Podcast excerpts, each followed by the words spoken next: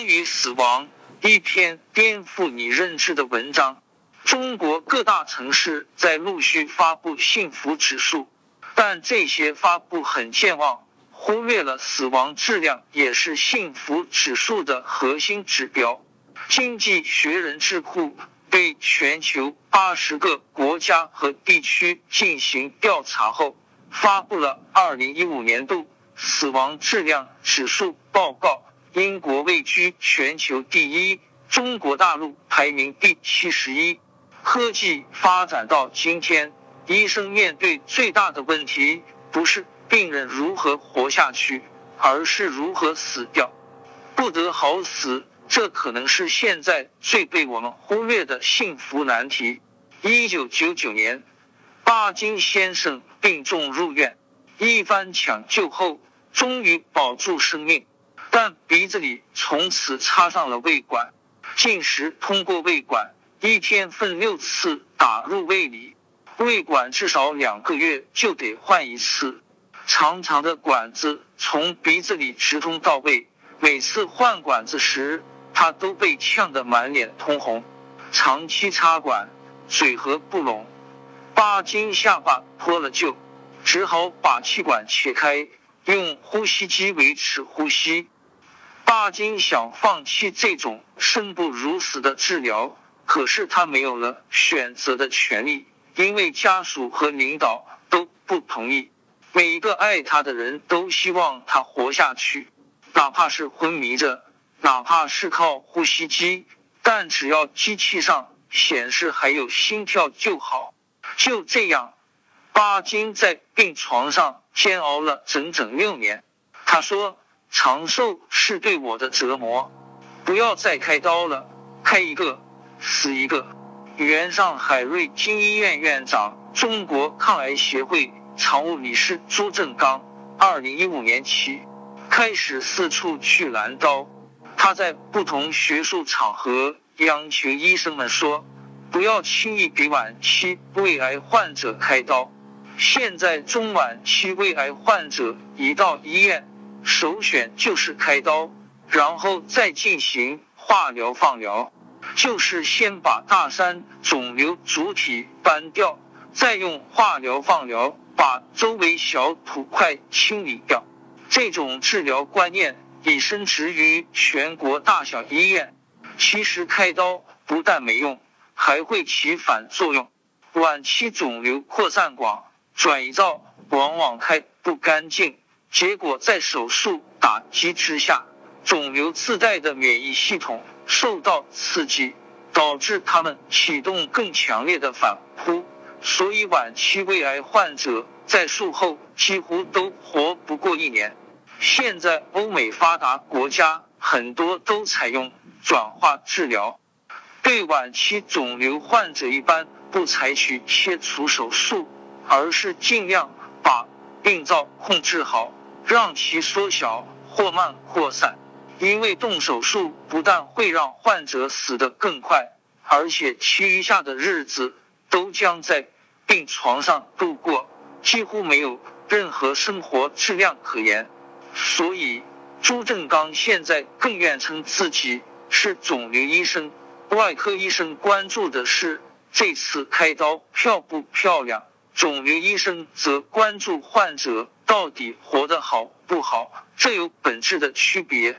美国是癌症治疗水平最高的国家，当美国医生自己面对癌症侵袭时，他们又是如何面对和选择的呢？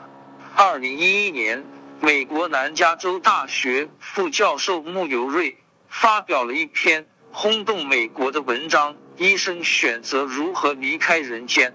和我们普通人不一样，但那才是我们应该选择的方式。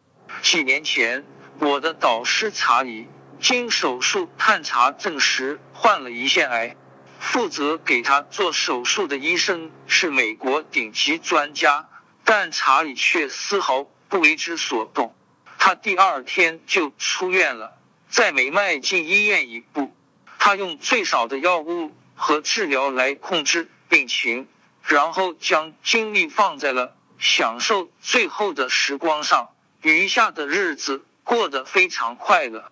穆尤瑞发现，其实不只是查理，很多美国医生遭遇绝症后都做出了这样的选择。医生们不遗余力的挽救病人的生命，可是当医生自己身患绝症时，他们选择的不是最昂贵的药和最先进的手术，而是选择了最少的治疗。他们在人生最后关头。集体选择了生活品质，在奄奄一息的病人身上东开一刀西开一刀，身上插满各种各样的管子后，挂在维持生命的机器上。这是连惩罚恐怖分子时都不会采取的手段。我已经记不清有多少医生同事跟我说过，如果有一天我也变成这样，请你杀了我。一个人失去意识后被送进急诊室，通常情况下家属会变得无所适从。当医生询问是否采取抢救措施时，家属们往往会立马说是。于是患者的噩梦开始了。为了避免这种噩梦的发生，很多美国医生重病后会在脖上挂一个“不要抢救”的小牌。一提示自己在奄奄一息时不要被抢救。有的医生甚至把这句话纹在了身上，这样被活着除了痛苦毫无意义。罗点点发起成立临终不插管俱乐部时，完全没想到他会变成自己后半生的事业。罗点点是开国大将罗瑞卿的女儿。有一次。他和一群医生朋友聚会时，谈起人生最后的路，大家一致认为要死的漂亮点儿，不那么难堪，不希望在 ICU 赤条条的插满管子，像台吞闭机器一样，每天吞下几千元，最后工业化的死去。十几个老人便发起成立了临终不插管俱乐部。随后不久。罗点点在网上看到一份名为“五个愿望”的英文文件。我要或不要什么医疗服务？我希望使用或不使用支持生命医疗系统。我希望别人怎么对待我？我想让我的家人朋友知道什么？我希望让谁帮助我？这是一份叫做“生前预嘱”的美国法律文件。它允许人们在健康清醒时刻，通过简单问答，自主决定自己临终时的所有事务，诸如要不要心脏复苏，要不要插气管等等。罗点点开始意识到，把死亡的权利还给本人是一件意义重大的事。于是他携手陈毅元帅的儿子陈小鲁。创办了中国首个提倡尊严死的公益网站“选择与尊严”。所谓尊严死，就是指在治疗无望的情况下，放弃人工维持生命的手段，让患者自然有尊严的离开人世，最大限度的减轻病人的痛苦。陈小鲁一直后悔没有帮父亲有尊严的离开。陈元帅。病重到最后，已基本没有知觉，气管切开，没法说话，全身插满了管子，就是靠呼吸机打强心针来维持生命。父亲心跳停止时，电击让他从床上弹起来，非常痛苦。陈小鲁问：“能不能不抢救了？”医生说：“你说了算吗？你们敢吗？”当时。陈小鲁沉默了，他不敢做这个决定，这成了我一辈子最后悔的事情。开国上将张爱萍的夫人李幼兰了解罗点点和陈小鲁倡导的尊严死后，欣然填写了生前预嘱，声明放弃临终抢救。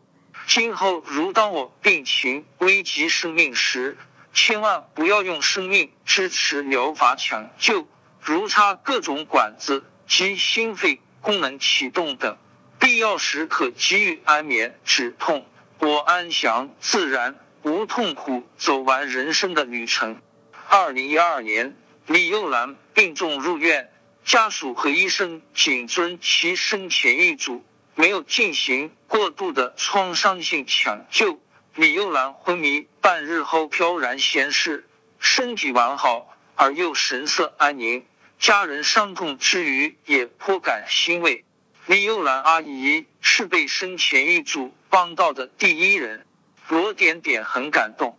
经济学人发布的二零一五年度死亡质量指数，英国位居全球第一，中国大陆排名第七十一。何谓死亡质量？就是指病患的最后生活质量。英国为什么会这么高呢？因为当面对不可逆转、药食无效的绝症时，英国医生一般建议。和采取的是缓和治疗。何谓缓和治疗？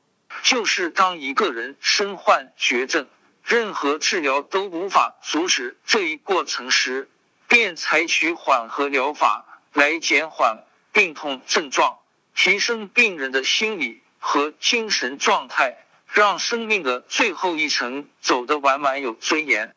缓和医疗有三条核心原则：一。承认死亡是一种正常过程。二，既不加速也不延后死亡。三，提供解除临终痛苦和不适的办法。英国建立了不少缓和医疗机构或病房。当患者所罹患的疾病已经无法治愈时，缓和医疗的人性化照顾被视为理所当然的基本人权。这时。医生除了提供解除临终痛苦和不适症状的办法外，还会向患者家属提出多项建议和要求：一要多抽时间陪病人度过最后时刻；二要让病人说出希望在什么地方离世；三听病人谈人生，记录他们的音容笑貌；四协助病人。弥补人生的种种遗憾，五帮他们回顾人生，肯定他们过去的成就。肝癌晚期老太太维多利亚问：“我可以去旅游吗？”医生亨利回答：“当然可以啊。”于是维多利亚便去了向往已久的地方。中国的死亡质量为什么这么低呢？一是治疗不足，生病了缺钱就医。只有苦苦等死。二是过度治疗，直到生命最后一刻仍在接受创伤性治疗，尤其是后者最让人遭罪。北京军区总医院原肿瘤科主任刘端奇，从医四十年，至少经手了两千例死亡病例。他点着头，但心里却在感叹：这样的抢救其实有什么意义呢？在那些癌症病人的最后时刻，刘端奇经常听到各种抱怨。我只有初中文化，现在才琢磨过来，原来这说明书上的有效率不是治愈率。为治病卖了房，现在还是住原来的房子，可房主不是我了，每月都给人家交房租。还有病人说，就像电视剧，每一集演完。都告诉我们不要走开，下一集更精彩。但直到最后一集，我们才知道，尽管主角很想活，还是死了。病人不但受尽了罪，还花了很多冤枉钱。数据显示，中国人一生百分之七十五的医疗费用花在了最后的无效治疗上。有时。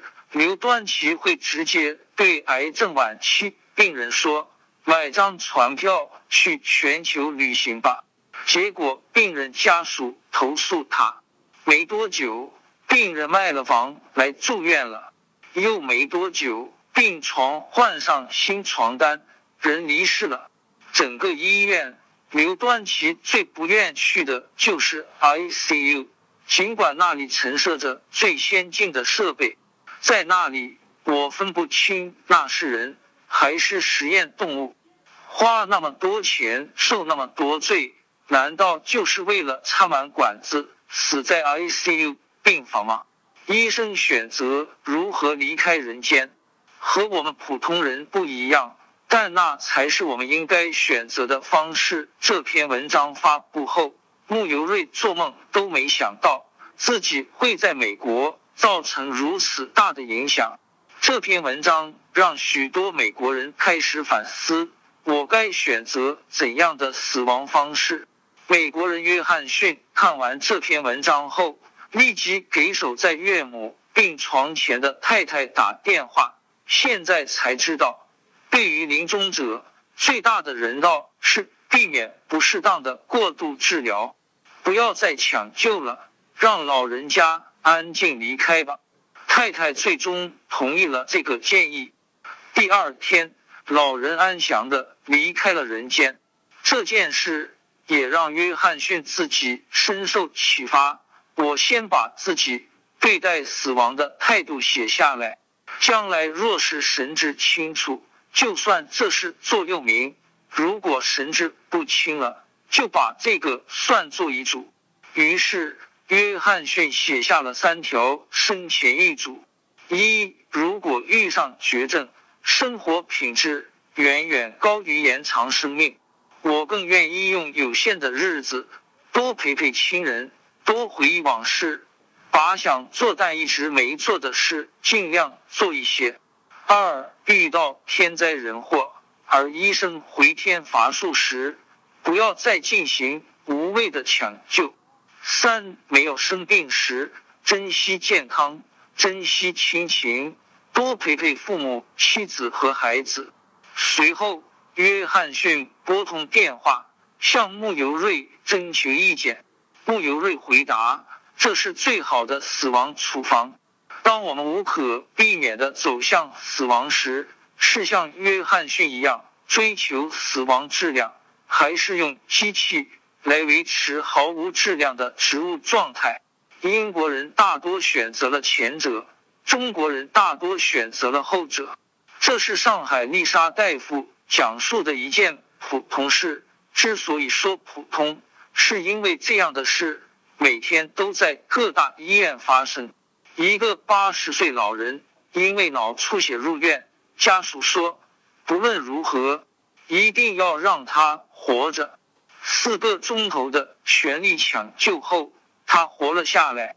不过气管被切开，喉部被打了个洞，那里有一根粗长的管子连向呼吸机。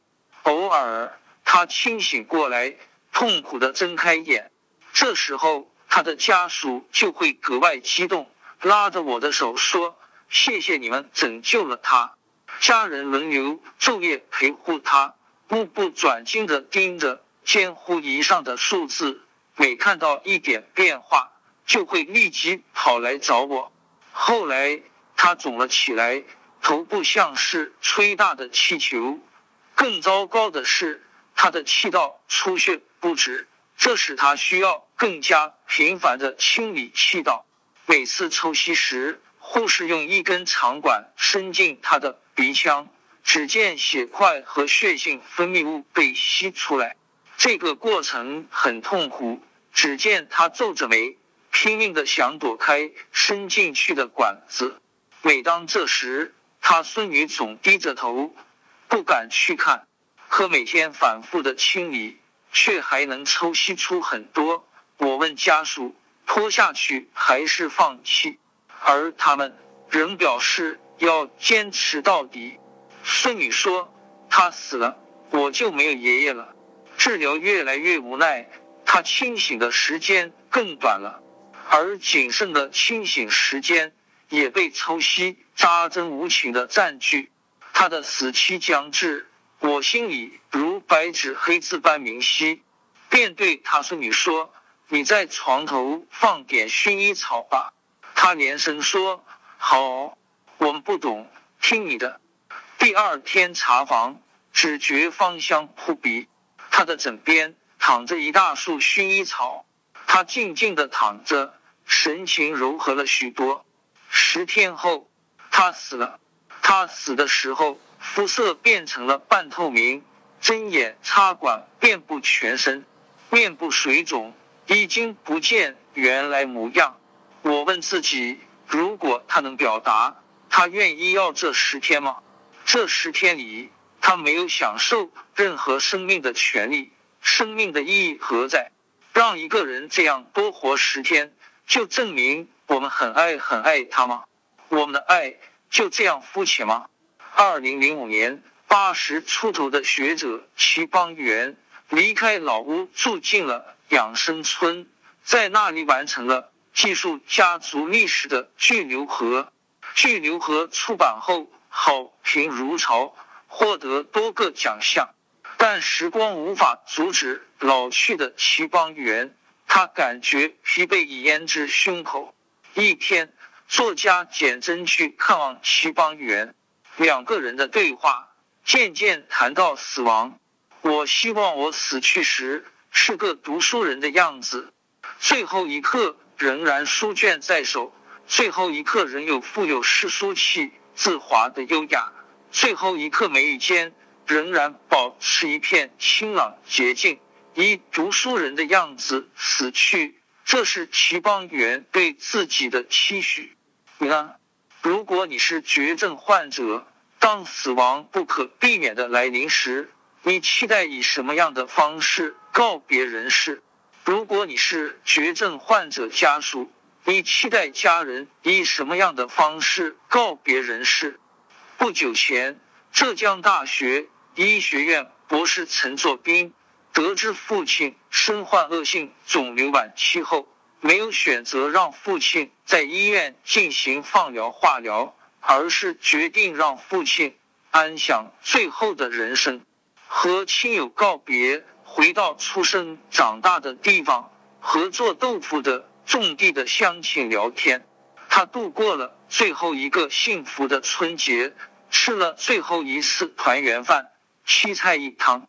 他给孩子们包的红包从五十元变成了两百元，还拍了一张又一张笑得像老菊花的全家福。最后，父亲带着安详的微笑走了。父亲走了，陈作斌手机却被打爆了。很多人指责和谩骂我不孝。